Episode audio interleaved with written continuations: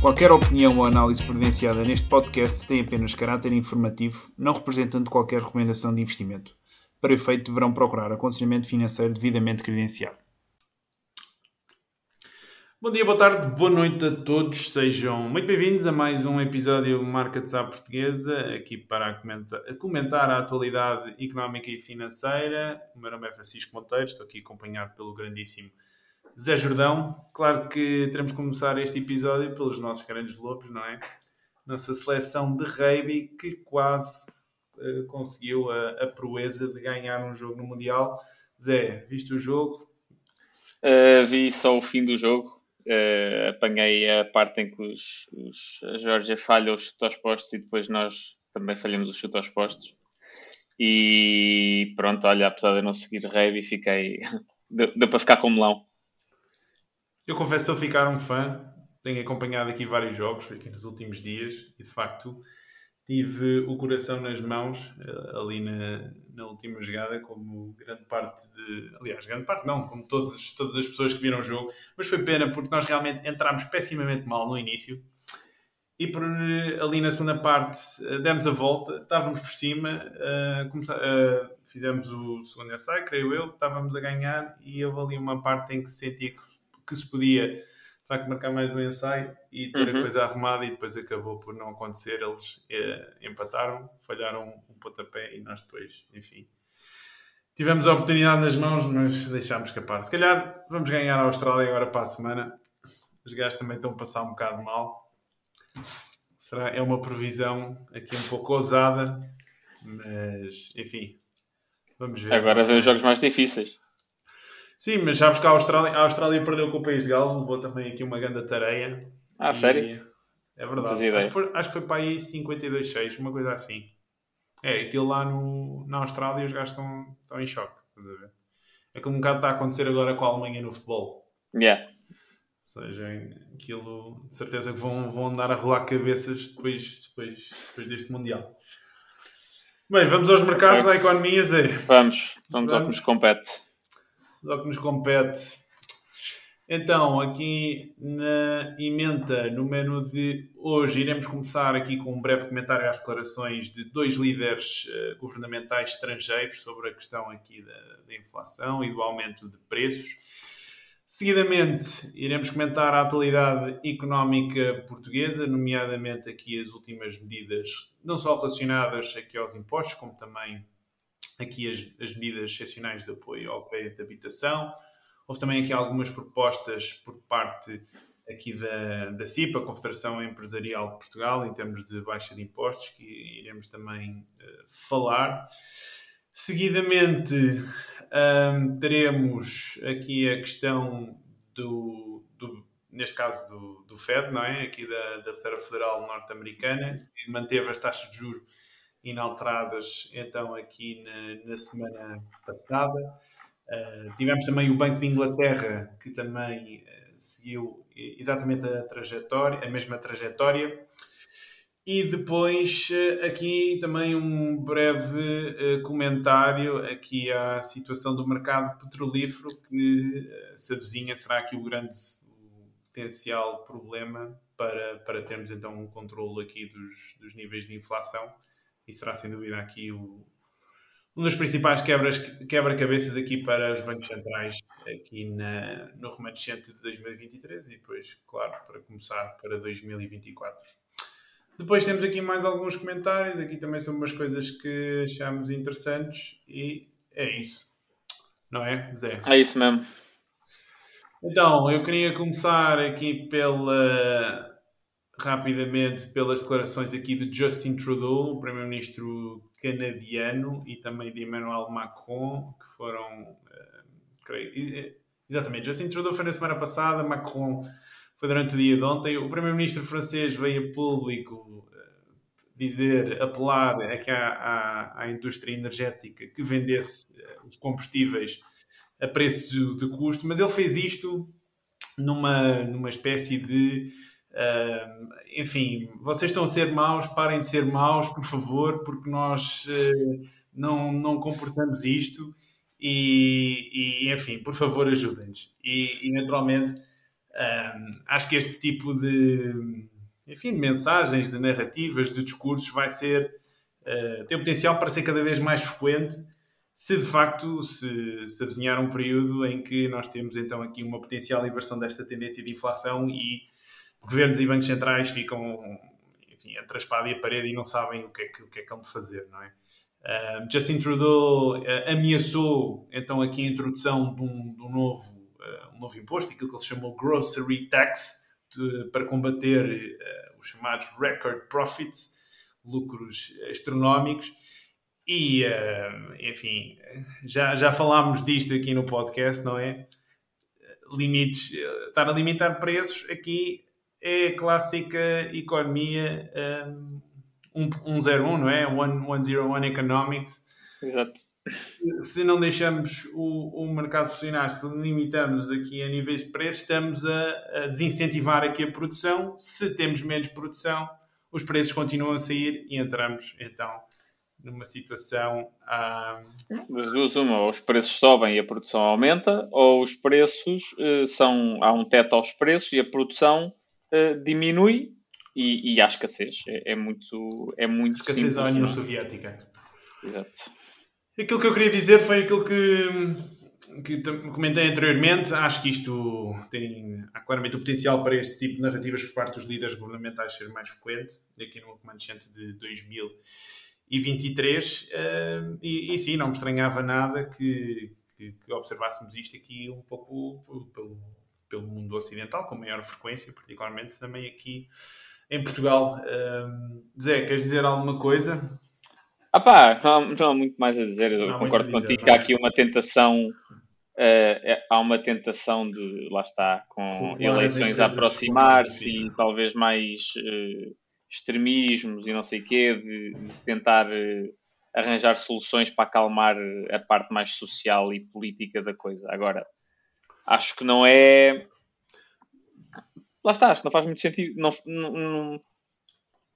Se querem fazer isso, o Estado tem o poder de taxar, o Estado tem o poder de nacionalizar, o Estado tem o poder de fazer uma série de coisas. Se não concordam com a política das empresas, se não concordam com isso, pá, usem esses poderes e façam vocês melhor.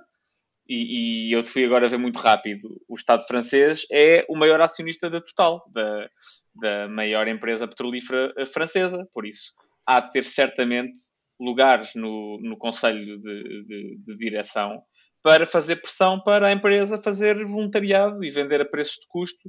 Uh, e também me pergunto onde é que entra a questão ambiental nisso, né? ou seja, de, estamos aqui. É, é, é, é, muito engraçado ver como rapidamente as questões ambientais. Foi aquilo que nós já falámos, acho que foi na semana Sim, passada, de que, de que, a questão ambiental é tudo muito bonito até haver custos. E lá está. Se não consegues manter uma coisa quando há custos, é porque não acreditas nessa coisa. É, é, mera, é, é meramente performativo. Uh, e aqui é que se vê, não é? Que é quando o custo da energia sobe.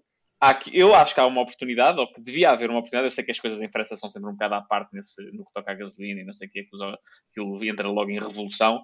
Mas no resto da Europa, uh, em Portugal particularmente, acho que, é, acho que é uma oportunidade ou devia ser uma oportunidade, mas já lá vamos, para investir em transportes públicos de qualidade, infraestruturas, arranjar alternativas viáveis e mais baratas e que funcionem bem ao carro. Claro. Mas não, a tentação, óbvio, é, é, pá, é, não quer ter esta preocupação agora, vamos subsidiar uma coisa que nós já sabemos que é terrível. Pronto. Estamos a pagar o preço, não é? Aqui de, dessas políticas que têm vindo a ser implementadas e que de facto não estão uh, a corresponder àquilo que seria necessário para fazermos essa transição energética que os nossos líderes tão, tanto ambicionam. E a verdade é que será sempre então aqui a, o Zé Pevinha a pagar o, o, custo. Energia, energia é tudo, não é? Energia é a energia que nos catapulta para, para sermos mais produtivos e conseguimos fazer mais com, com claro. o nosso trabalho. Se, se esse input. É assim, mas assim nem tudo. Nem, mais caro nem tudo é mau. E depois lá quando formos falar do petróleo, depois já entro mais em, em, em detalhes sobre isso. Também houve umas estimativas que a, a EIA, uh, qual é que é, não é? Um, também fez. International Energy Agency? Não, não é. Por acaso acho que não é. é qualquer, mas é qualquer assim de género. capaz. Mas que basicamente antecipou o pico de oil demand eh, devido a- a- ao crescimento bastante acima das expectativas das energias renováveis nos últimos anos. Por isso, pronto, nem tudo é, nem tudo é mau, obviamente, mas esta ideia de ai, façam lá o favor, vendam lá isto a preço de custo. Ah, ok. Já sabem, não estejam surpreendidos se isto acontecer aqui no futuro próximo. Mas já agora, só por falar aqui neste. Já que estamos a falar neste tema, tu por acaso viste o banquete que o, que o Macron Fez em Versailles? fez em Versalhes para receber a família real britânica? Não. É que, epá, é uma coisa abismal. E eu lembro-me que o, o, o gajo, um ano passado, eu lembro-me que ele andava no, no Twitter a dizer que os tempos de abundância tinham acabado, que agora estávamos a entrar numa nova era de escassez. Só para verem a hipocrisia desta malta que é capaz de, numa, numa situação em que eh, estamos a atravessar por um período negro, não é? em termos económicos, muitas pessoas a passar dificuldades e estes gajos continuam a fazer estas coisas como se tivesse, tivesse tudo bem. Acho, acho que isto diz, diz muito da classe, da classe política e que realmente não é, não é neles que, que devemos endereçar aqui as nossas esperanças se realmente queremos construir um mundo melhor. Passo para o próximo tema, não é? Dá-lhe. Olha, preço do azeite. Sabias que está em máximos a disparar? Não fazia ideia. Estou a falar do verdadeiro azeite, não é o azeite Pois, pensei meia do-. Pois era isso, quando mandaste isso para o WhatsApp, eu pensei que estavas a falar do Big Brother ou qualquer coisa assim. Fiquei um bocado. Não sabia que o azeite estava assim tão. tão Cuidadinho. valorizado. Cuidadinho para a malta que vai buscar ali a sopa do dia ao restaurante. São bem, são bem capazes de levar um, um óleo de soja ou um óleo de girassol. Não, não me estranhava nada. Mas enfim, o azeite a subir. E o que é que estava a subir também? Em termos de... Era o cacau, o chocolate. Por acaso não tenho Uhum. acompanhado. Tens visto nos supermercados? Não, não tem. Quer dizer, eh, pá, não. É daquelas coisas que, como não costumo comprar muito chocolate e o preço, mesmo que haja uma subida muito alta, como o preço é, em termos absolutos, é baixo, eu não, não, não, não dou pela coisa ficar mais cara ou não. Tipo, não sei se passou de 3 para 4 euros ou de 2 para 3, não faço ideia. Mas acredito que sim. Ah, não, uma coisa que tenho reparado, uma coisa que tenho reparado que eu nunca tinha reparado em Portugal e que agora é que me estou a lembrar, o shrinkflation. Então, Eh, os pacotes ficarem mais os pequenos. gelados, os gelados do Olá. Não, não, tipo barras de sneakers, estão cenas de M&M's, eh, esse tipo de coisas. Antes era tipo 120 gramas, 125 gramas, ou o que é que era, agora passou para tipo para 100. Eh, 100? Um pacote de gomas eh, passou de 100 para 90. Eh, que era uma coisa que eu nunca tinha visto em... Pá, que eu também nunca tinha prestado atenção E e, lá também nunca assisti a, um- a uma crise inflacionária que, que proporcionasse isso. Mas, mas, yeah, E são esses, o preço é o eh, mesmo, mas a quantidade São esses ajustes que faltam no IPC para termos uma métrica que Não, não, a shrinkflation é tida em conta. Shrinkflation é tida em conta no IPC. Tem em conta? Tem, tem, tem. tem. Tenho ideia que nos Estados Unidos não é o caso. Não, acho que nos Estados Unidos tem. eh, O que eu sei que tem conta é nos Estados. Unidos, na Europa não sei. Eu tinha ideia que era o contrário. Aliás, sabia que nos Estados Unidos não faziam, na Europa não sabia. Fica aqui um, Trabalho de casa. um trabalho de casa aqui para o próximo episódio. Mas eu pensava que ias falar dos cornetos de Olá. Que os Não, meus não, pais não. dizem que um corneto na altura era praticamente o dobro do tamanho. É exagerar, né? Mas, É pá, e claro, sei. Isso não, Era- isso não presta atenção. 30, 40 anos, que acho que era tipo 20 escudos, 10 cêntimos. Mas enfim. Falar aqui de inflação, moeda fiduciária, já sabemos que isto só traz depressão e coisas más. Ok, próximo tema. O que é que temos mais aqui? As medidas portuguesas. As medidas em Portugal, sim. Ah, eu tive, também apanhei aqui uma coisa gira no Twitter, por acaso, que foi aqui uma, um cálculo do, do, do valor de uma obrigação a 30 anos. Aqui. Isto é uma daquelas eh, obrigações europeias que foram emitidas em conjunto pela, pela. União Europeia. E só para as pessoas terem ideia, alguém tivesse comprado aqui uma obrigação na altura em que as taxas de juros estavam negativas, neste momento, uma obrigação a 30 anos, neste momento estava com um drawdown, ou seja, estava com uma perda de sensivelmente 64% no seu portfólio.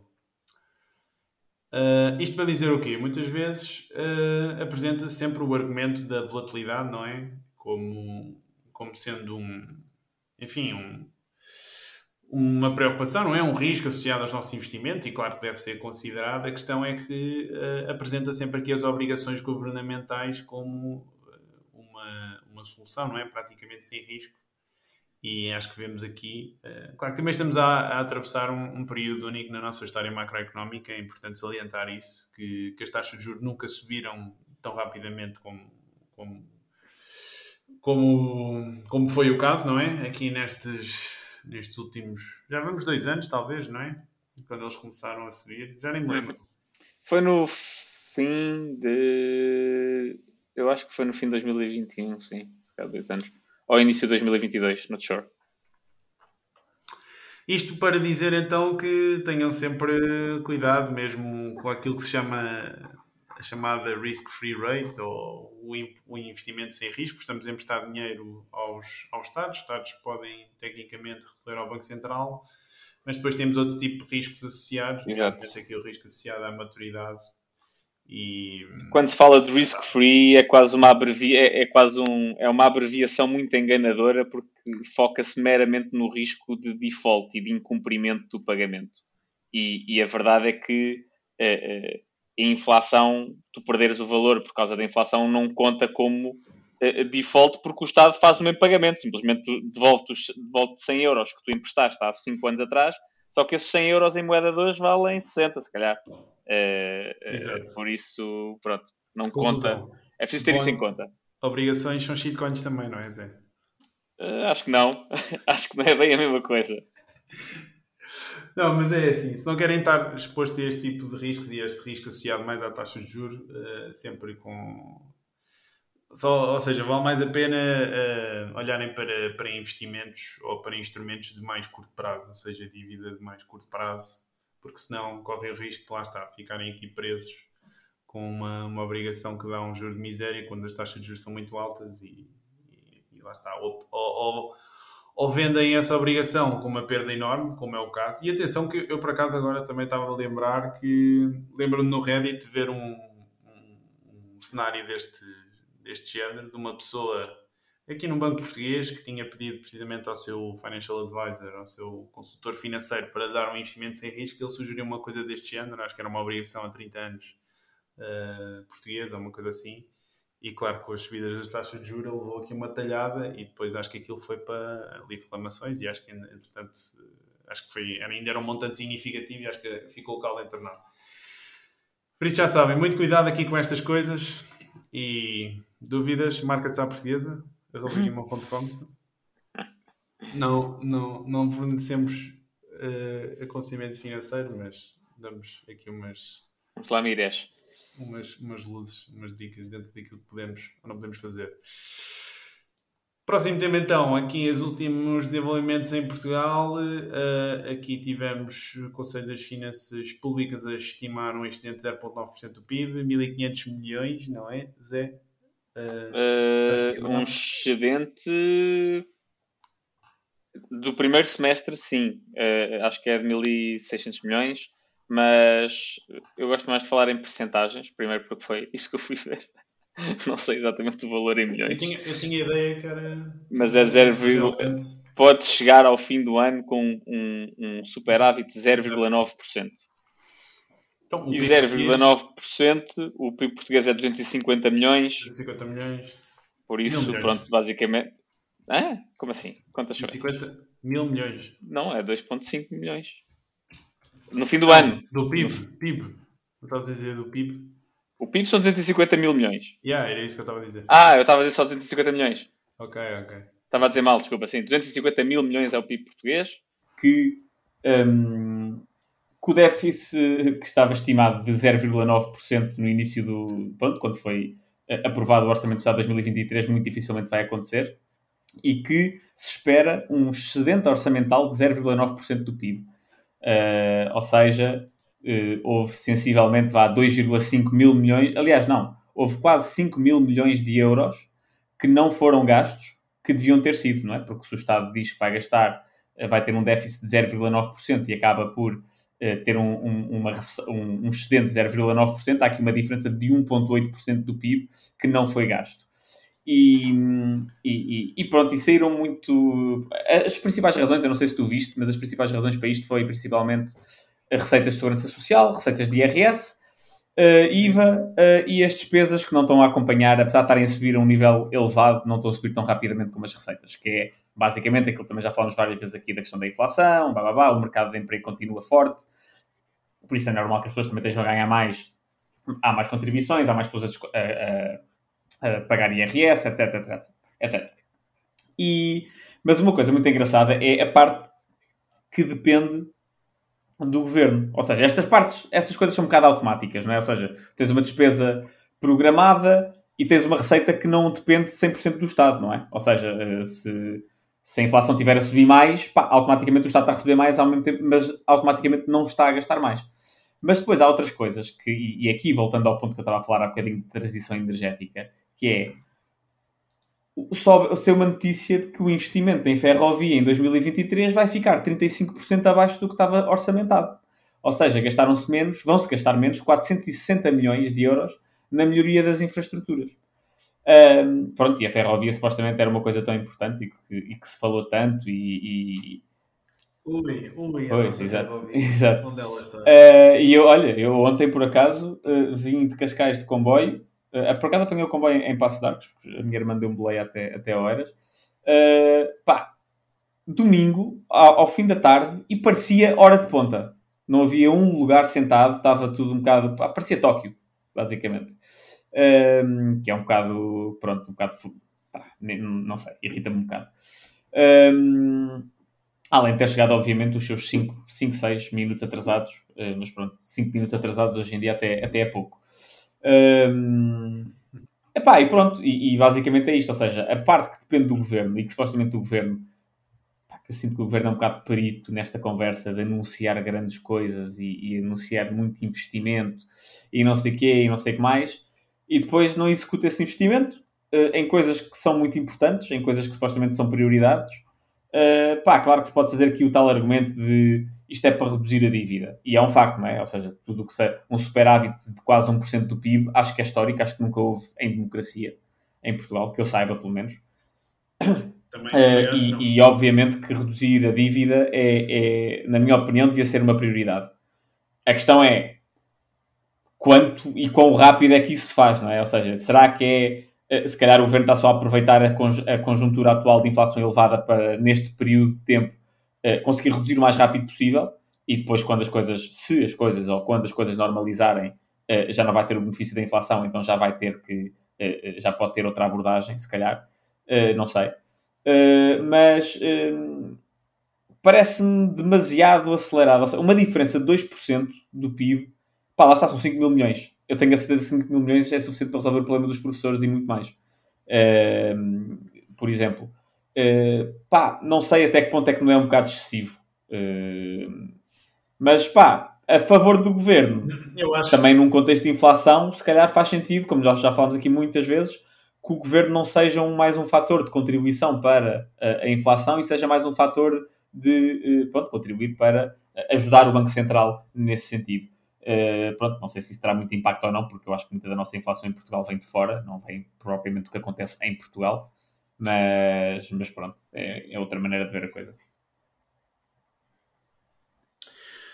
Eu acho, acho muito complicado neste cenário que nós estamos a atravessar o governo conseguir ter, digamos, uh, suporte social para uh, manter, digamos assim, esta mesma situação. Ou seja, acho que nós, em termos de ciclo eleitoral, estamos a, a meio do, uhum. do mesmo, não é?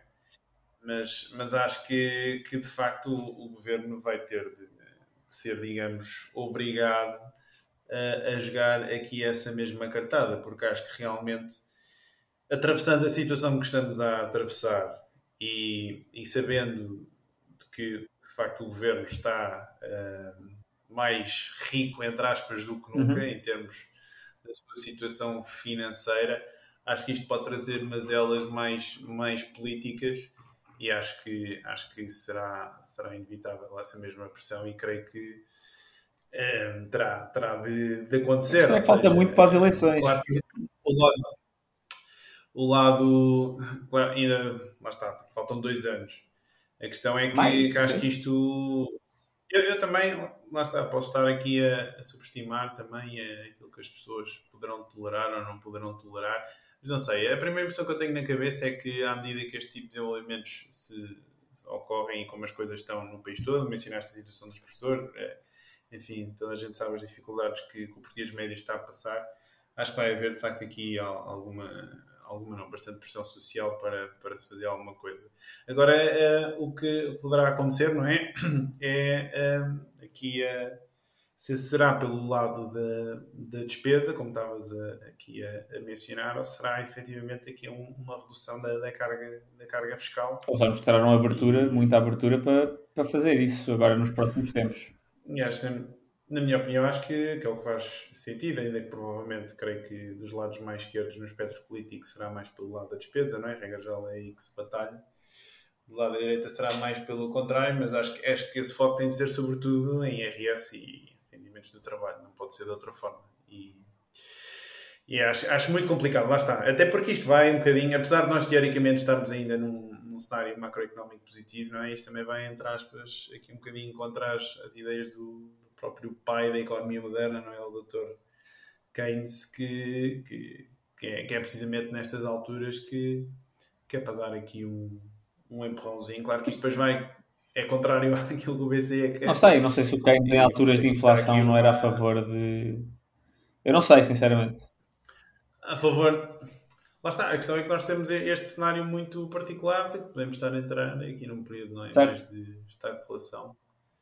Eh, que, que, também é, acaba por ser eh, também uh, oposto àquele que, que, era o pensamento económico tradicional, ou seja, tu tens aquela questão da curva de Phillips, tecnicamente relaciona sempre os, os níveis de, de, de, inflação, não é, com os níveis da taxa de desemprego, e na altura da década de 70, quando tivemos esse, esse período em que tivesse inflação alta e, e, taxa de desemprego alta, a malta da macroeconomia ficou assim, pá, afinal não percebo nada disto para quem não sabe, a curva de Phillips é uma, uma equação dentro da macroeconomia que argumenta que nós não podemos ter desemprego alto e inflação alta, ou seja, nós queremos ter desemprego mais baixo, temos de dar asa à inflação, ou seja, dar espaço à inflação para ser mais alta, ou, ah, e se quisermos ter inflação mais baixa, temos de deixar o desemprego ir para valores mais altos. Mas creio que, resumindo e concluindo, acho que não vejo, não vejo uh, acho que haverá pressão social para o governo, uh, claramente, uh, livrar-se, entre aspas, aqui, pelo menos em parte deste excedente aqui nos próximos, nos próximos anos. Só uma coisa relativamente à curva de Phillips, que é só para as pessoas não pensarem que, que isso é uma coisa muito. muito é, que é quase uma coisa arbitrária de ah, como, como a inflação está alta, temos que aumentar o desemprego como se fosse tipo, como se só por serem mauzinhos. Não, a ideia por trás disso é que, em princípio, quando o desemprego está muito baixo, quer dizer que a utilização de recursos e da utilização, a utilização da capacidade produtiva da economia está muito perto do máximo e é por isso que está a haver inflação. Uh, claro que isto é, é, é, Lá está, eu gosto de ver isto mais como um modelo. É, sujeito. Claro, não, pá, é, lá está, é como, é como quase tudo em economia. É, um, é mais um modelo. Como tudo em É um mais, modelo. Mais claro, claro, mais da parte mais. É um mais um modelo que nos ajuda a ver as coisas de uma certa perspectiva. Não quer dizer que seja uma verdade inviolável, que a economia virtualmente não existem verdades invioláveis. Uh, diria até, mesmo até que, eu acho que não existe nenhuma verdade inviolável na economia. E muitas coisas que são verdade numa circunstância, depois, se mudarem um bocado as circunstâncias, deixam de ser. E, mas pronto, a ideia da curva de Phillips é essa, é que quando estás a usar o, o, quase o máximo da tua capacidade produtiva, uh, pronto, ou seja, como já não consegues produzir mais, porque já estás a usar todos os recursos disponíveis, pessoas, uh, capital, não sei o que, não sei o que mais, uh, a única maneira de acomodar a procura é subindo preços, através da inflação. Uh, ou seja, e é, e é, essa a ideia, não é só porque just because. Já que estamos a falar em, em curvas e em economia, lembra-me agora da curva uhum. de Laffer, sim, sim. é Laffer que se diz, não é? Vi também algumas pessoas a, a debater esse ponto aqui esta, esta semana. Uh, o que é que achas? Achas que estamos para além do ponto ótimo? Aliás, isto Acho também é um bocado um exercício aqui. Acho um que não, atenção. Não tópico, não é? Para lá do ponto ótimo, Talvez. A questão é, eu, eu, acho que a curva de Laffer, se eu não me engano, então já não, já não vi isso há muito tempo, mas se eu não me engano, a curva de Laffer o que diz é há um ponto a partir do qual, se se aumentar mais uh, os impostos, a receita começa a cair. Basicamente, a produção começa a cair. Uh, e desse ponto de vista, uh, estritamente desse ponto de vista, eu acho que não estamos nesse ponto. porque lá está, a receita não para de aumentar. agora, se estamos num ponto. Eu, eu acho que já falei disto aqui algumas vezes. Eu acho que, em média, Portugal não paga assim, paga tipo impostos, se calhar um bocadinho acima uh, do que seria de esperar para um país com a, a, riqueza de Portugal, mas não é, não é muito mais. O problema é a, a distribuição desse tipo dos impostos. Ou seja, eu acho que os impostos sobre o trabalho são muito altos, uh, mas depois há outro tipo de. Sobre o trabalho? Claro, claro. Portugueses. Claro são muito, são muito altos. Uh, uh, a progressividade é demasiado cedo, ou seja, demasiado cedo se diz que uma pessoa que recebe 3 mil euros, pá, que obviamente é um bom salário em Portugal, pá, mas não é rico. Uma pessoa que recebe 3, 3 mil euros brutos há de receber 2 mil euros limpos. Pá, 2 mil euros tens uma, uma vida boa, mas não, é, não levas uma vida de rico. Não, não, não é uma vida sem limitações. Mas pagas impostos como se fosse. Um, e, e, ou seja, os impostos são mal distribuídos em Portugal, mas em média a carga fiscal não é uh, não é particularmente elevada, não é aquilo que muita gente tenta pintar que é um escândalo. Não acho que seja. Há algumas em que são, há outros que não são. Eu acho que é. mas... mas, tu, mas, tu, mas, tu, és muito fã de, de tax, uh, taxi theft. Não, estou a brincar. Taxi theft, não, não disse nada disso, não tenho nada disso aqui. Eu só simplesmente visto aqui a, a pele ah, okay. do diabo e acho que se queremos encontrar a verdade, não é? Acho que não devemos eh, descartar. Não, não claro, devemos ir à procura de, dos dados e, ver o que é que os dados dizem. Exatamente, e devemos, devemos debatê-los aqui no, no, no, palco do, do debate, da, da, da confronto de ideias. Exatamente, do confronto de ideias e depois cada um chega às suas uh, conclusões, uh, tão simples uh, como isso. E agora estava a lembrar, se calhar passamos para o próximo tema, não sei se queres. Posso falar para falar do próximo tema? Este, este... Com a batata quente, mas fala-se tanto em, em, gastos e realmente a situação aqui dos, dos professores. Eu estava a pensar aqui ontem e os professores que ficam são deslocados de um lado para o outro, de um lado, para, de um lado do país para o outro. Eles não recebem, por exemplo, nenhum subsídio de deslocação, nem nada do género, pois não? Uh, eu acho que não. Tenho quase certeza que não. Uh, e até te digo mais, uh, uma coisa que me chocou bastante é que eu, eu há uns tempos vi para aí malta de, de, afeta à iniciativa liberal, que é uma coisa que me, pá, não sei, me choca um bocado, uh, dizer que o Estado não tinha que pagar nada disso. Ou seja, que, que achavam que um professor ser colocado em Braga, apesar de ter família, por exemplo, em Lisboa, que, que o Estado não tem nada que pagar a casa do professor em Braga que eu acho um bocado chocante. Como é que é possível defender? Eu acho que se eles defenderem esse ponto é de começarem pelos deputados, porque pelo que eu sei, e era isso que eu, que eu estava a refletir no outro dia, os deputados recebem uma ninhada de dinheiro em termos de despesas. Sim, houve muitos escândalos disso e... há pouco tempo. Pois, que havia aquela história de yeah. moradas no, no canto do, do país, né, para receberes mais. Enfim, então Passando vá, à, próxima, uh, à próxima notícia. Esta notícia foi, eu nem estava à parte, foi o Francisco que partilhou comigo, mas pronto, basicamente uh, estamos a aproximar-nos da, apresentação do Orçamento de Estado e, e, e pronto, e antes, antes de começar, só que uma mini nota que eu me esqueci de dizer antes, mas esta questão do orçamento, do, do excedente ser muito maior do que se estava à espera, foi aquilo que também já falamos aqui há uns, há uns meses, de que esvazia completamente, ou seja, torna a discussão sobre o orçamento que se vai ter nos próximos meses uma inutilidade. Porque depois, daqui a um ano, estamos a discutir: olha, aquilo que foi aprovado na Assembleia da República não foi executado. Não te, olha, o que aconteceu não teve nada a ver com, com aquilo que foi aprovado. Uh, e, e é, um, é um bocado uma palhaçada. Mas pronto, em sede de, pronto, de começar as negociações para o Orçamento de Estado, a CIP, que é a, é a Confederação Empresarial Portuguesa, que basicamente são, são os chamados patrões, uh, entre aspas, uh, e, os donos do Exato, capital, os capitalistas. Capital. Um, a CIP, uh, que, olha, não sabia, sabes quanto é, quantas, uh, qual é que é a porcentagem do PIB que a CIP representa? Não faço a mínima ideia, mas vou jogar ao autopiloto agora e vou dizer 70%. 28%. Não estava nada à espera. Ok. Uh, mas pronto, que representa 70% das, pá, presumo que das empresas, que, do- da criação de valor das empresas, um, avançou com uma série de medidas, pá, são 30 propostas, nós não vamos falar aqui das 30 propostas, obviamente, porque, sinceramente, eu não tive tempo para analisar as 30 propostas, eu acho que o Francisco também não teve tempo para analisar as 30 propostas, Uh, mas, uh, uh, resumidamente, o que é que a CIP diz? A CIP, uh, e assim, assim as- os cabeçalhos dizem que a CIP uh, vai avançar com uma proposta de pagar um 15º mês aos, aos trabalhadores. Este 15º mês seria voluntário, ou seja, algumas empresas, as empresas que queriam pagavam. Um, além disso, isto pronto, foi a medida assim mais sonante. A segunda medida mais sonante também é um aumento salarial de 14,75%.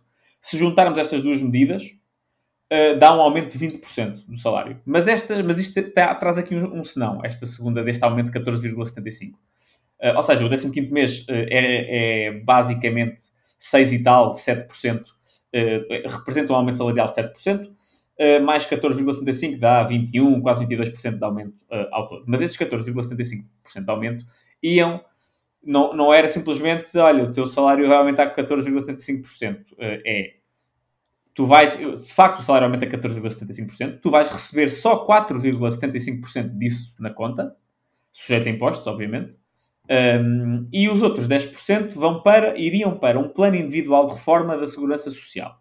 Que isto é o quê? Isto basicamente é uma coisa que eu nem sequer sabia que existia, percebi agora, que é o, o regime público de capitalização, que é basicamente a, a segurança social oferece um serviço de lá está, de, de, quase como se fosse uma, uma, um plano de poupança reforma, uh, em que capitaliza o, o, dinheiro, as contribuições que recebe das pessoas que estejam nesse programa. Ou seja, basicamente é aquilo que fazem os fundos, diria eu, não é? e é aquilo que muita gente diz que a Segurança Social devia ter feito desde o início, em, em vez do sistema atual, que é a Segurança Social recebe dinheiro, o dinheiro que sobra investe, aliás, recebe dinheiro, paga aos reformados, o dinheiro que sobra investe, tipicamente em obrigações do Tesouro, em algumas ações, não sei o que mais. Neste caso, este... Como aquelas que estivemos a falar Exato. anteriormente. e, e, aquilo, e, e, basicamente o que eles, neste regime público de capitalização, a diferença é que não era só o remanescente que era investido, era, tipo, era quase como se fosse uma, é quase como se fosse uma conta pronto, tua, pessoal, em que eles investiam todo, todo esse montante e seria um complemento à reforma obrigatória às contribuições obrigatórias. Qual é que é a contrapartida disto? A redução da TSU, que é basicamente a parte dos patrões, a parte que os patrões pagam da, da, da Segurança Social, que neste momento, se eu não me engano, está nos 24,75% ou, ou, ou 23,75%. Pronto, 23,75%. Uh, e, pronto, eles, eles falam de uma redução temporária da TSU, mas não dizem nem quanto é que querem reduzir a TSU, nem, quanto te, nem o que é que significa temporário. Isto para mim é muito importante porque vamos imaginar que a TSU era reduzida em 10%. Ou seja, este aumento salarial, ou seja, em termos uh, líquidos, era as contribuições para a Segurança Social seriam as mesmas. Ou seja, tinhas um, o, o 10% que tu ganhavas a mais de salário uh, ia para a Segurança Social, para esse regime uh, público de capitalização, mas a TSU que a empresa pagava por ti era menor, em 10%. Se for esse o caso, que eu não sei se é, porque eles não dizem, um, se for esse o caso, isto mete aqui a Segurança Social numa situação muito estranha, que é, obviamente, para o trabalhador em si é bom, porque fica ali com uma conta de só dele uh, uh, que está a ser investida uh, em vez de estar a ser usado esse dinheiro para pagar reformas. No entanto, em termos globais, a Segurança Social perde fundos para pagar essas reformas. E se isso, fosse, se isso for levado longe demais, pá, cria-se ali uma situação em que a Segurança Social, apesar de ter os fundos para pagar as reformas, vai, vai ter que estar a emitir dívida ou então a ir buscar o, dinheiro ao orçamento do Estado, não é? que também é uma possibilidade, uh, uh, vai ter que ir uma fatia cada vez maior do orçamento do Estado para financiar a Segurança Social para pagar as reformas diretamente. Uh, é possível que seja bom, mas isto implica reformas. Ou seja, digo que é possível que seja bom porque é possível que seja uma maneira de, por exemplo, das pessoas que estão agora a entrar no mercado de trabalho, de terem uma reforma, em, em, linha com aquilo que contribuíram. No entanto, isso pode ser comido por impostos mais altos para, para fazer a, a, diferença entre aquilo que não é pago aos, aos reformados diretamente. Por isso, uh, há aqui este senão. Mas a parte, o maior senão é a quantidade de. Basicamente, isto é a contrapartida desta subida de 14,75%. Uh, temos o 15 mês, mas depois há as outras 20 e tal medidas, 28 medidas, basicamente é cortar impostos. Cortar IVA, cortar IRC, cortar IRS, cortar, uh, uh, ou seja, melhorar a simplificação, aumentar a simplificação fiscal, um, que era mais, um regime mais favorável a stock options, pá, uma série, de, um emaranhado de coisas que é, é, é impossível Isenção de IRS para os primeiros 100 mil euros. Muitas, muitas medidas aqui no meio. Pá, não dá para avaliá-las todas. Agora, uma coisa que eu consigo logo dizer sem as avaliar a todas é uh, se estes cortes de impostos estes cortes de impostos não seriam voluntários. E se os cortes de impostos não seriam voluntários, então o 15 mês também não devia ser voluntário. Devia ser obrigatório. Se, é, se eles estão a, a, tentar apresentar isto como um, um, um quid pro quo, que é toma lá da cá, tipo, eu estou aqui a dar o 15 mês, mais esta questão da segurança, mais esta questão deste aumento que vai uh, uh, mudar um bocado a maneira como as reformas são feitas e não sei o que, não sei o que mais. Eu estou-te a dar isto. Mas se é voluntário, tu não estás a dar. Estás a, estás a meter aqui a hipótese de alguém dar se quiser. Mas a redução de impostos não é uma hipótese de alguém dar se quiser. Uh, é, definitivo. é, definitivo. E por isso, pá, pronto. relativamente ao 15 mês, pá, passo a palavra, que é aquilo que tu disseste há bocadinho antes de nós começarmos a falar, eu, eu concordo contigo, por isso, o que, é que, o que é que tu achas pronto, de, dessas medidas em geral, dessas propostas em geral, aliás? Não, é assim, eu não fiz um research tão, de, tão detalhado como, como o teu, uh, confesso, e até vou ficar aqui mal, mal da figura depois dessa explicação detalhadíssima aqui daquilo que foi apresentado aqui pela CIP. Mas, mas sim, é a questão aqui do 15 mês Sempre fez um bocado de confusão esta, esta questão dos, dos 14 meses em termos de, de, salário, porque acho que é um bocado um atestado de, de estupidez, de burrice às pessoas. Que é aquela coisa de, ah, nós vamos pagar-vos aqui um mês adicional no verão e um mês adicional no Natal, porque se pagarmos o, o dinheiro uh, em períodos anteriores, nós somos aqui umas máquinas consumistas impulsivas, não nos conseguimos controlar, gastamos o dinheiro e depois não vamos ter dinheiro para ir para ir eh, passar um fim de semana ao Algarve ou para ir, ou para ir a algum lado, enfim, descansar. E, e, depois também não há presentes de Natal e a malta fica toda na penúria. Acho isso um bocado, um bocado estúpido. Uh, aliás, e já agora, se alguém ainda não refletiu disso, em termos de decisão racional, faz sentido receber em duodécimos, não é? quanto mais cedo nós recebemos o dinheiro, ainda para mais em períodos de, de, inflação alta, como é aquele que estamos a atravessar. Por isso, se ainda não fizeram, procurem junto da vossa entidade. Idealmente, o que faz mais sentido é receber logo o dinheiro todo no início do ano, dia 1, do ano todo, não é? Exatamente, quanto mais cedo, quanto mais cedo, melhor. Especialmente sem alturas de inflação elevada. O dinheiro está condenado a, a tender para zero, por isso, quanto mais cedo recebermos, melhor. Relativamente aqui é, é este 15 mês, acho que é, acho que é uma iniciativa aqui interessante, é este, este salário sem, sem, sem tributação, mas acho que estamos aqui a fugir à, à, questão à questão essencial que é estamos aqui com estes malabarismos, mas no final de, contas o que, que, interessa é termos mais, mais dinheiro, mais capacidade, mais poder de compra aqui no, no final do mês e acho que, que isso devia passar mais pela, pelo alívio dos, dos, dos impostos, dos custos. Uh, aliás, peço desculpa, dos impostos associados aos, aos custos. Eles também, sugerem, eles também, isso também é uma das medidas, não é? Eles pedem para reduzir todos os impostos, obviamente que os custos do trabalho também estão lá, os impostos sobre, sobre o IRS também estão lá metidos. Um... Ehm, a questão é que acho que é, é complicar, uh, ou seja, estamos a, a, complicar aquilo que tem de ser feito. Vimos com estes estratagemas e estas coisas Sim, todas. Porque, porque... Um, que não se aumenta o salário? Pá? É assim. Exatamente, em vez de focarmos naquilo que é, que é simples, não é? E efetivo, estamos a, desculpa, a aqui confusão, estamos a tirar aqui caos. A desculpa deles para não aumentar os salários, porque há uma entrevista que eles deram à, à Rádio Renascença, que o, que o, presidente da CIP deu à Rádio Renascença e perguntaram então, mas porquê, porquê um 15 mês em vez de simplesmente aumentar salários? Porque a intenção deste 15 mês é que este 15 mês seja livre de tributação, não tenha tributação nenhuma, e isso é preciso aprovação obviamente, do Estado, que eu devido que vão ter. Uh, mas, mas eles dizem, ah, se fosse um aumento salarial não dava para ter essa isenção. Não dava para ter isso.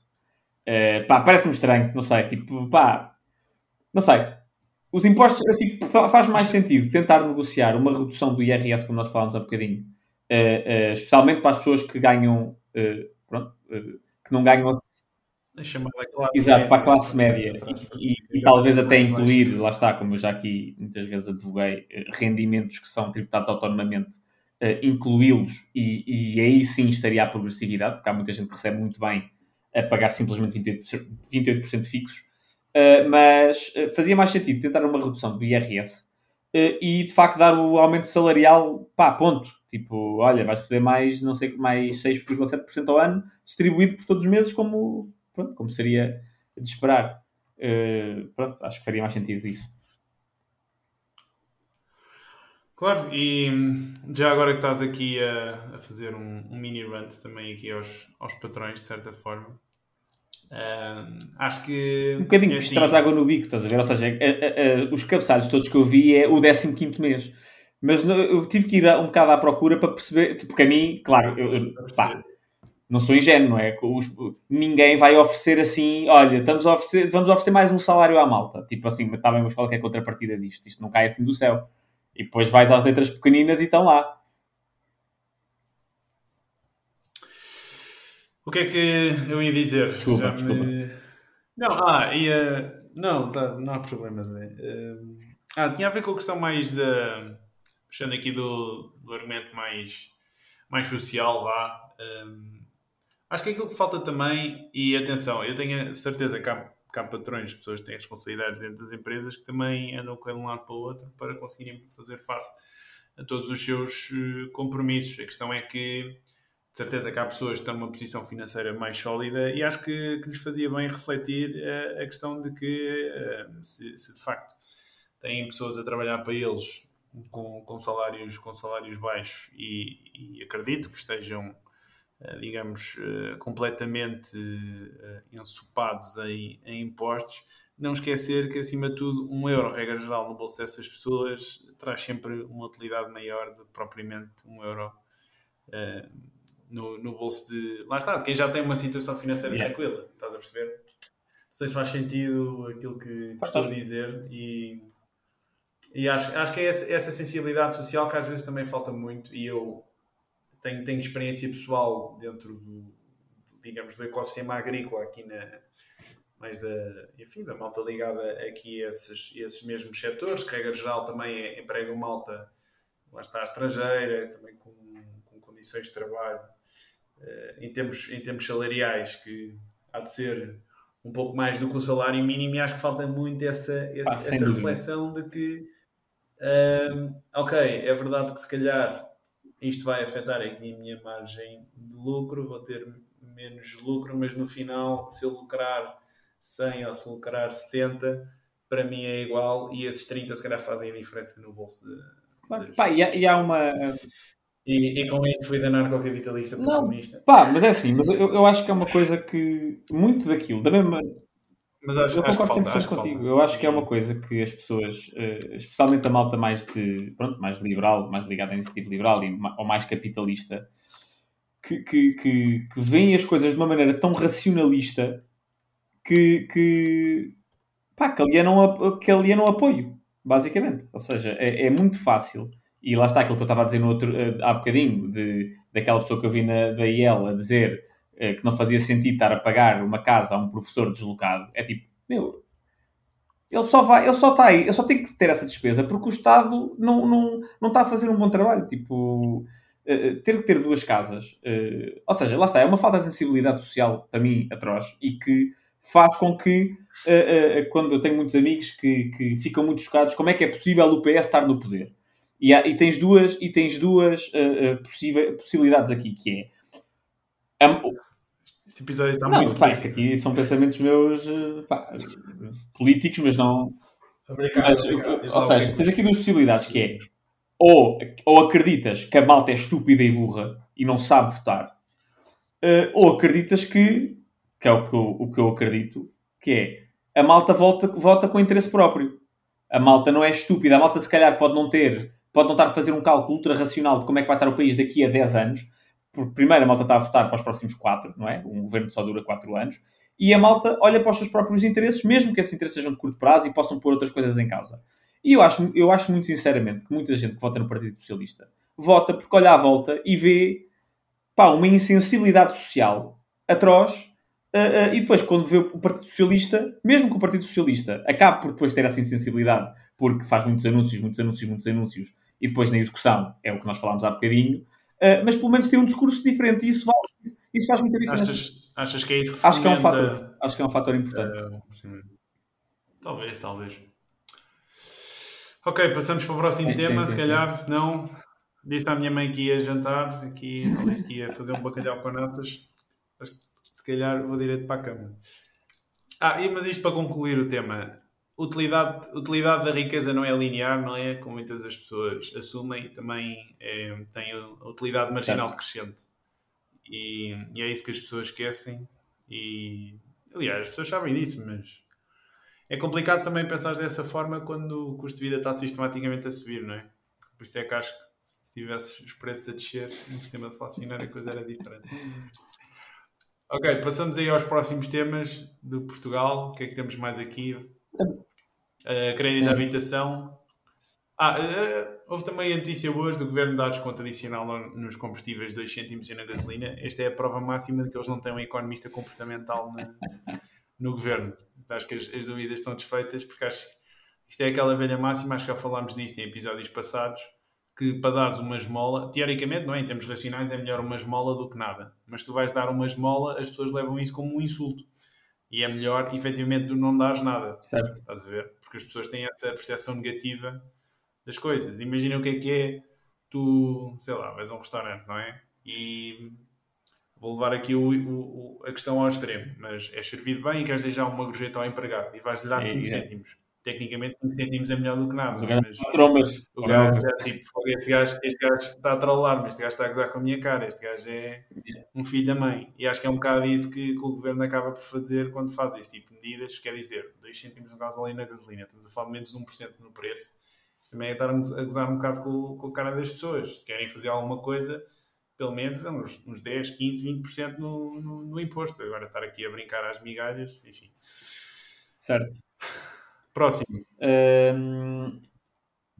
As medidas da Sim, não tem... Epá, é uma coisa rápida, basicamente o governo. Ah, sim, rápida. sim, sim. O governo avançou basicamente com mais apoios, ou, basicamente para pessoas com crédito à habitação própria e permanente, uh, em que uh, pronto, as pessoas podem ir ao banco e renegociar o crédito para começar a pagar só 70% da Euribor, em vez de ser a Euribor, uh, pronto, é a Euribor mais o spread, o spread mantém-se igual, mas a parte da Euribor só 70%, só ficam a pagar 70%, 70 do Euribor durante um prazo de dois anos. Uh, sendo que o que não for pago nesses dois anos é depois pago mais lá à frente. Ou seja, em teoria, os bancos não perdem nada com isto, fica tudo um bocado na mesma. Uh, as pessoas uh, ganham um bocadinho mais de. vá, um balão de oxigênio e a esperança é que, passados esses dois anos, os juros já estejam mais baixos e por isso já se possa voltar a aplicar os 100% da Euribor e aquilo que não se pagou e a coisa equilibra-se. Um, mas há aqui dois pontos que achei uh, pronto, engraçados, que também vão um bocadinho na linha daquilo que estava a dizer há bocadinho de ajudar muitas vezes quem não precisa. Uh, que é, ok, pronto, sim, quem não precisa, que é, existem, segundo o Banco de Portugal, existem 1,3 milhões de famílias com crédito à habitação. E só 70 mil famílias, que só, obviamente, dizer só 70 mil, claro que é, lá está, se calhar é uma insensibilidade, depois temos todo aqui a falar de insensibilidade social, mas pronto, 70 mil famílias têm uma taxa de esforço superior a 50%. Isto basicamente são 5,5% do total.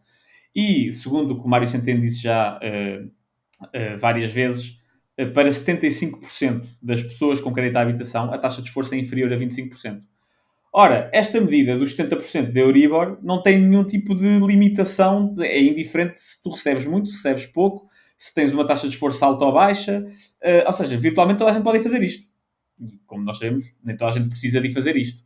Uh, e, e, até digo mais, até pode haver aqui mais uma, uma coisa mais insidiosa que é as pessoas mais ricas e que menos precisam são as que têm mais tempo e recursos para irem ao banco tratar disto.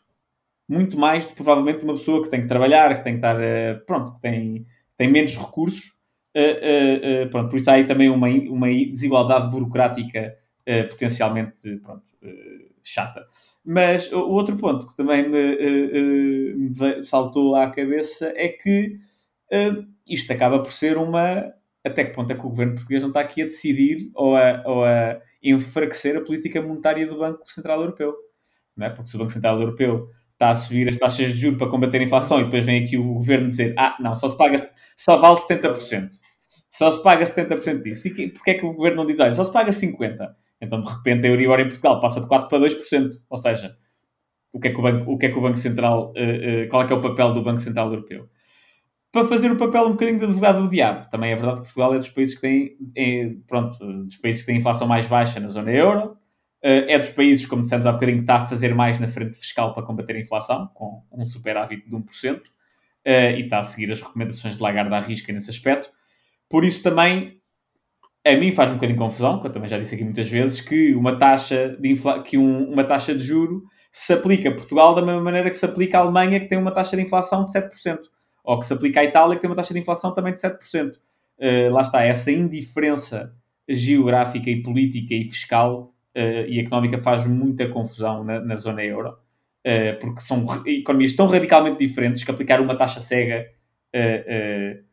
lá está, só é possível se houver um orçamento europeu robusto que faça as compensações. Não havendo, e eu sou contra haver, pá, acho que não devia ser assim, mas não sei o que é que tu achas.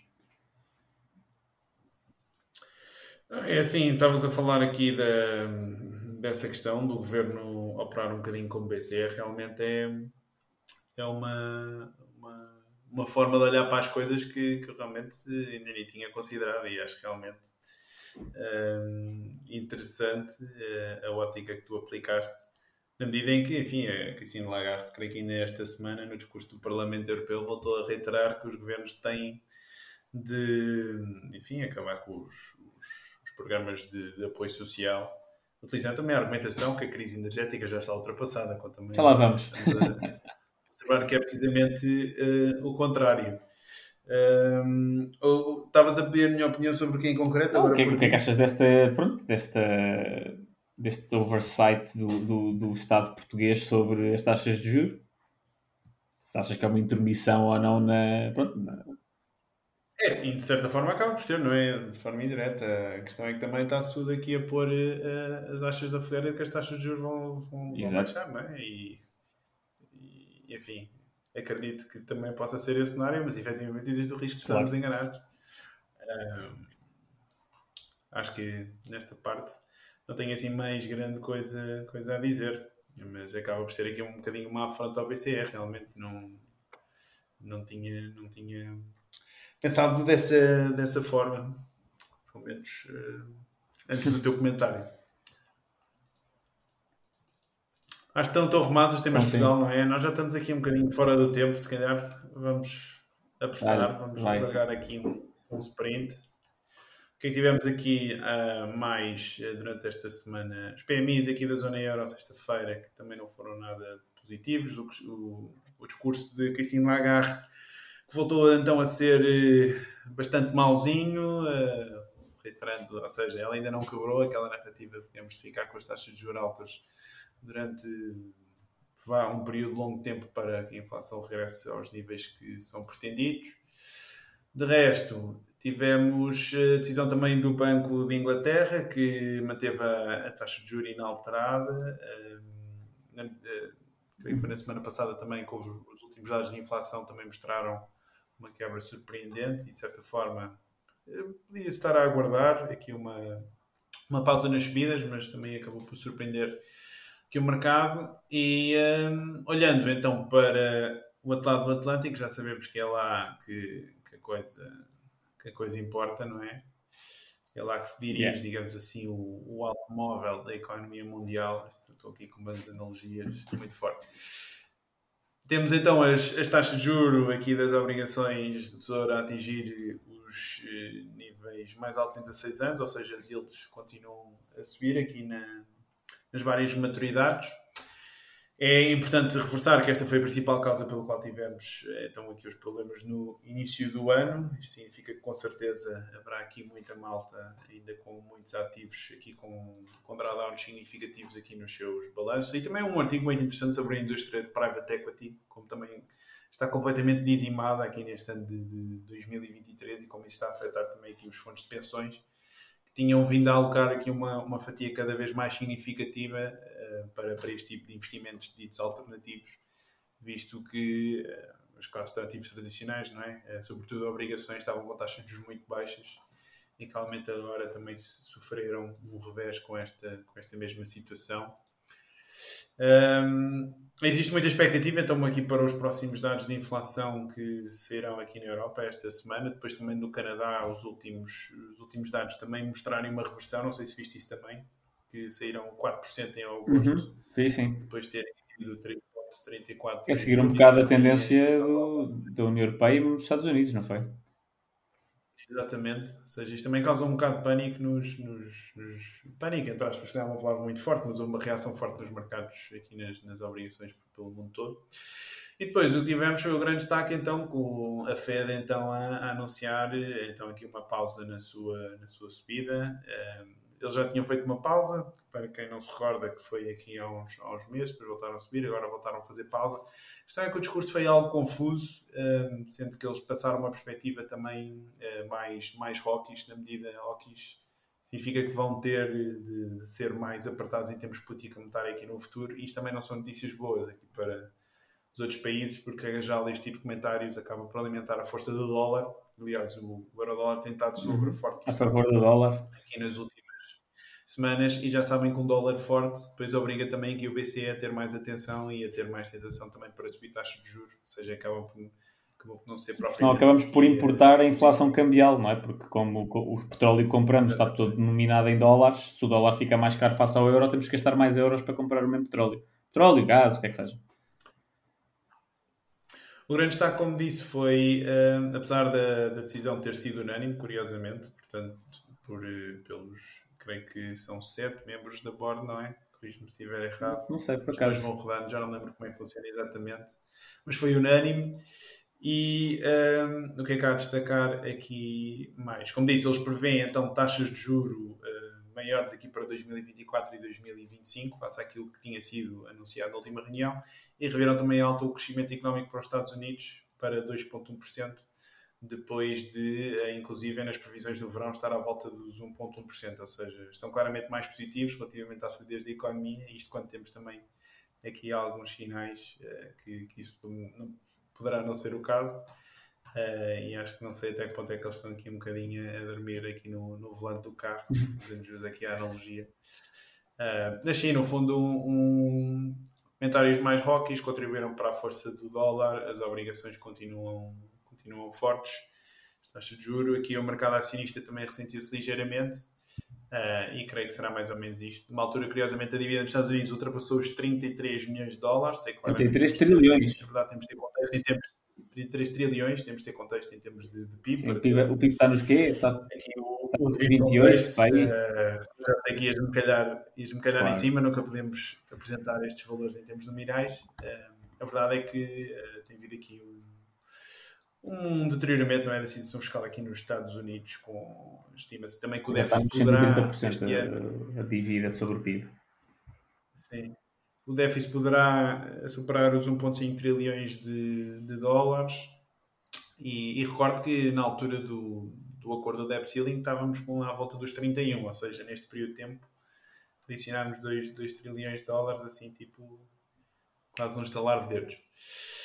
Uh, o que é que há aqui mais a acrescentar? Creio que sei é isso. Uh, aqui depois há a questão uhum. do petróleo, mas. Uh, não, não pá, acho que tu disseste é, é, é, é, é verdade, ou seja, é, sim, ou seja, basicamente é mais uma fonte de pressão, porque apesar deles, do, pronto, a FED ter mantido isto constante, deu a entender que vai, que vai manter, vai subir mais, uma vez, vez e que uh, uh, vai demorar mais tempo a começar a descer as taxas de juros. Obviamente, taxas de juros mais altas mais tempo, uh, enquanto a União Europeia, a zona euro, aliás, o BCE tinha dado a entender que e tinha aberto a porta a começar a descer, a descer mais cedo do que agora se sabe que os Estados Unidos estão a pensar.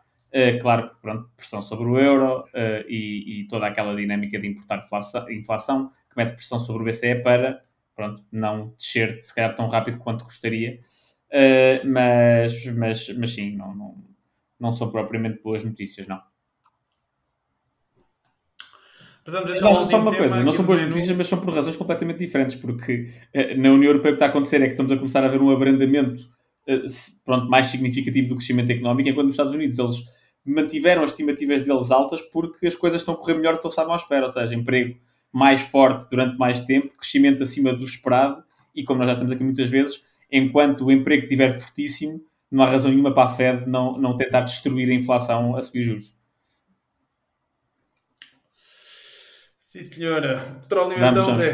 Terminar. último. Tens comer o bacalhau com natas, pá. Uh, é verdade, o bacalhau com natas está aqui à minha espera.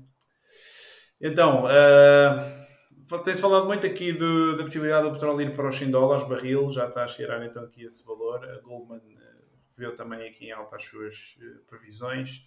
Fala então aqui até ao final de 2023 que, que isso poderá acontecer, sobretudo também não só suportado pelos cortes aqui liderados pela uh, Arábia Saudita e também pela, pela Rússia, que também depois anunciou outro corte, mas também aqui as situações uh, com a guerra e também uh, agora do Azerbaijão, uhum. Arménia, tivemos também os problemas. Qual deles? Eu, eu, acho que é o Azerbaijão, que é um grande produtor de gás natural, não é? O Azerbaijão, o Azerbaijão que é produtor, Exato. exatamente.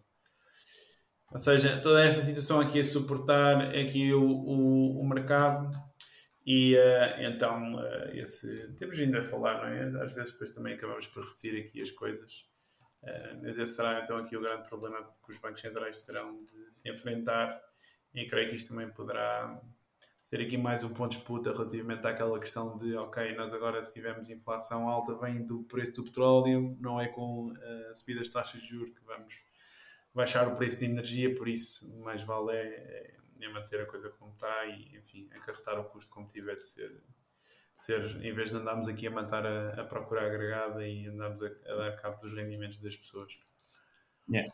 Zé, eu sei que fizeste um research mais detalhado não, da questão. não fiz assim um... Pá, a única coisa que eu vi foi que. Não, isto é um bocado triste. Desculpa só dizer que nós profissionalmente já acompanhámos. Exato, exato. Isto fazia parte do nosso dia a dia. Uh, mas uh, pronto, ou seja, nós já falámos disto aqui, não sei se foi no último episódio, se foi no anterior é, ao último, no penúltimo. Uh, Estados epá, os Estados Unidos, não sei se tu foste ver, se já viste a produção dos Estados Unidos, mas a produção está muito perto do máximo histórico outra vez. Teve uma grande quebra Sim, entre, entre quando foi o Covid, caiu de 13 milhões de barris por dia para 10, uh, e entretanto tem vindo a subir uh, a partir de 2021, 2000, sim, a partir de 2021 tem vindo a subir consistentemente até aos 13 milhões, já está muito perto dos 13 milhões outra vez, uh, que é o máximo histórico. E, e, uma coisa muito engraçada foi a, relação do Biden com, com, o petróleo, porque quando ele, quando ele, pronto, quando ele uh, tomou posse, uh, teve uma postura muito agressiva para com pronto, o petróleo, tendo em conta a agenda, a agenda ambiental e pá, eu acho que bem até certo ponto. no entanto, quando surge, quando começa a guerra e o petróleo começa a subir e começa a haver tensões, ele aliviou muito uh, o discurso e, e, basicamente daquilo que eu tive a investigar deu ali uma certa cuni houve uma certa conivência para com o setor simplesmente aumentar a produção e, e, e não dá, não dá não para dá, imprimir energia, não, não, dá para decidir no Banco Central.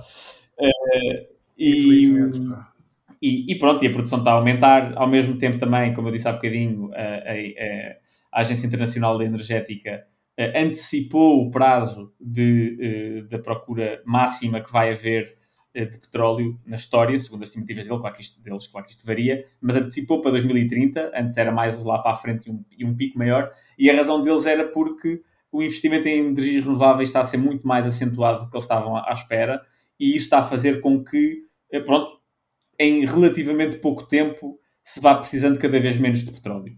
Uh, pá, e estes fatores fazem com que, uh, pá, é aquilo que eu já disse, eu, eu já vi tantas vezes previsões de petróleo nos 100, 120, 120 e tal, 130, e quase nunca acontece de maneira duradoura. Ou seja, pode ir lá, tocar, mas, mas os incentivos para a malta começar a produzir à balda são muito fortes e também, também tem-se falado disso, que agora para os próximos anos preços uh, deverão, deverão estar sempre à volta pois. destes níveis. Pá, e é precisamente por isso que aquilo que se fala. É esse equilíbrio, digamos assim, claro. assim, poderes, não é? E é precisamente por isso. Que acaba por isso. E apesar da, enfim, da força É precisamente por isso que aquilo que tu disseste no início do podcast, do, do Macron e do tudo, é uma estupidez, porque basicamente é, é, é precisamente aliciando os produtores de petróleo com preços altos que, que, que, os preços vão cair. Porque é, é, irresistível tu teres uma coisa que tu sabes, consegues vender a 130 ou a 100 e consegues produzir por 60, é irresistível. É irresistível. E se os pequenos produtores do, do, da bacia do Pérmio, ou lá como é que é, da, da bacia do Pérmio nos Estados Unidos, não conseguem resistir e têm uma estrutura de custos muito mais alta do que, do que, do que os, pronto, as, as, grandes, as gigantescas petrolíferas, essas também não vão conseguir resistir. E, e, e, pronto, acho que é muito possível, é provável, não, nunca vou dizer que não vai subir até aos 120 dólares, como eu vi Goldman Sachs prever, mas eu sou muito cético de preços altíssimos durante muito tempo. Certo, fica finalizado então aqui o tema do petróleo. Uh, fechamos para as recomendações. Uh, ah, aliás, tinha aqui mais notícia interessante. Recorde também em termos de reservas aqui de, de bancos centrais, uh, em okay. termos de ouro. Foi, superou aqui o pico em 1965. estamos nas 38.764 okay. toneladas. Uh, uma inversão também de tendência em termos das, das reservas, uh, tanto de governos como de, de bancos centrais, ou seja, uh, se considerarmos a, a percentagem da totalidade das suas reservas, ela atingiu aqui um mínimo por volta aqui de 2017 e está claramente a inverter. esta tendência aqui de olhar para o ouro continua em cima da mesa. Sugestões. Eu, da minha parte, fazem 25 anos que o LC, LTCM recebeu então aqui um, um bailout e a, a, recomendação será o livro Why Genius Fail. É, é isso mesmo. Ah, não sei quem é que escreveu. Mas é a recomendação então aqui da história deste fundo, destes senhores, só para terem uma ideia, ganharam o Prémio Nobel de Economia e depois lançaram aqui um fundo que uh, enfim, era alavancagem até, até Altanas. E acho tiveram que tinham, retornos. tiveram retornos espetaculares nos primeiros anos e depois, creio que foi no quarto ano que a coisa arrebentou toda. E, claro, depois teve de vir aqui o, o Banco Central salvar a malta, porque depois acabou por haver repercussões aqui por todo o sistema financeiro. Será a minha recomendação da semana. E também um, um ótimo artigo também que, que li há dias sobre a questão do uh, QIC do AML, uhum. ou seja, diretrizes aqui que vêm por parte dos reguladores relativamente à, abertura de contas uh, nos bancos, ou seja, QIC Know Your Customer, AML Anti-Money Laundering. E uh, o artigo fala de, da, da quantidade de burocracia que, que existe para implementar aqui estas mesmas normas. E a verdade é que se compararmos uh, o, o, proveito então de todas estas regulações, ele é ínfimo face, face ao mesmo custo. Só para ter uma ideia, e por exemplo, uh, estima-se que aqui na, na, União Europeia por ano se gasta sensivelmente 144 mil milhões de, de euros nestes, nos chamados custos de compliance, não é? Para fazer face a estas normas, estima-se que se tenha uh, confiscado à volta de 1,2 mil milhões de, de euros de, de fundos ilícitos seja, estamos a falar de menos de 1% do valor. Andamos aqui a, a gastar dinheiro assim à parva, claramente mais um exemplo de ineficiência, de má alocação de recursos, que neste caso acaba por ser liderado pelo, pelo Estado. Não é só aqui a questão do imobiliário, mas, mas enfim, acho que também é um exemplo, um exemplo dessa mesma dinâmica e, e é, é, é, curioso que isto acaba por ser apenas uma desculpa para, para governos e, e, devidas entidades fiscais acabarem por ter mais controle sobre, sobre aquilo que as pessoas fazem e, e verem o que, é, que, é, que, é que andam a fazer com o dinheiro. Porque eu, eu, também há aqui uma coisa gira aqui no artigo, não sei se sabes, porque na altura esta, esta questão toda de, de tu teres um threshold, um limite é, em termos do, do, montante que tu podes transferir para outra pessoa sem ser comunicado às, às autoridades fiscais, isto foi implementado nos Estados Unidos na década de 70 e foram os 10 mil dólares.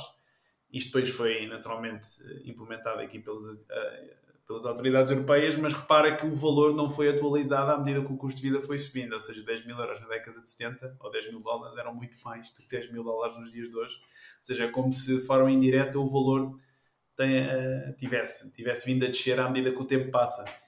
E Acho que, é, acho que é, é, aqui a prova máxima. Ele também fala aqui de alguns papers, research académica, que comprovam a ineficiência destas, destas mesmas burocracias e lá está, libertem, mas é recurso para aquilo que é preciso, produzir energia e produzir comidinha, que, que é isso que é isso que nós precisamos.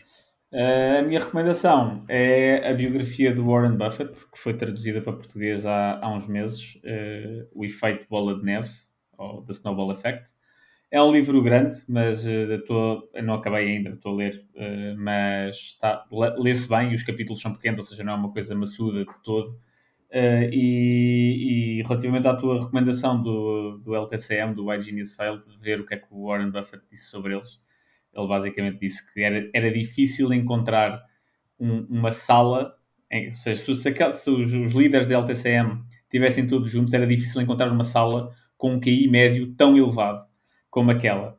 Mas que muitas vezes, ainda hoje eu estava a ouvir um podcast do Morgan Housel, uh, olha, boa recomendação, o podcast do Morgan Housel, que é curtinho, é 18 minutos, ele fala assim de conceitos. E, e ele estava basicamente a dizer que esse é o tipo de erro, os erros que eles cometeram é o tipo de erro que só alguém muito inteligente é que comete. E, e, e que a inteligência. Ganância. É, exato. Demasiada, Demasiada confiança, confiança de que encontraram ali uma fórmula perfeita e que de facto aquilo era quase perfeito se as coisas correrem de acordo com o esperado, que nunca correm. Acontece qualquer coisa, e naquele caso que aconteceu foi o colapso da União Soviética. Aliás, não foi o colapso da União Soviética, minto. Foi o, o, o default da dívida da Rússia uh, uh, um bocado depois de ter colapsado a União Soviética. Que eles não estavam à espera e, e, e pronto. E, e, basicamente a alavancagem toda daquilo uh, jogou contra eles. Há aqui outro ponto que esqueci-me de mencionar. Aliás, outra notícia que também quero dar, só aqui um comentário rápido, que se prende com a MicroStrategy, para a malta aqui que acompanha mais o ecossistema da Bitcoin. É uma empresa tecnológica liderada pelo Sr. Michael Saylor. Ele tem sido um apologista aqui da, da Bitcoin recentemente e hoje anunciou que, uh, aliás, não foi ele, ele, sim, a empresa anunciou que com, comprou mais 5.445 bitcoin, bitcoins. Neste momento a empresa tem sensivelmente 158, sensivelmente não, tem 158.245 bitcoins. Ou seja, isto estamos a falar de sensivelmente 0,6% da bitcoin que irá existir. E houve algumas pessoas que mandaram esta notícia hoje uh, a dizer então, mas este tipo agora anda a comprar isto tudo, depois não vai, não vai sobrar nada para, para, para o comum dos mortais, não é?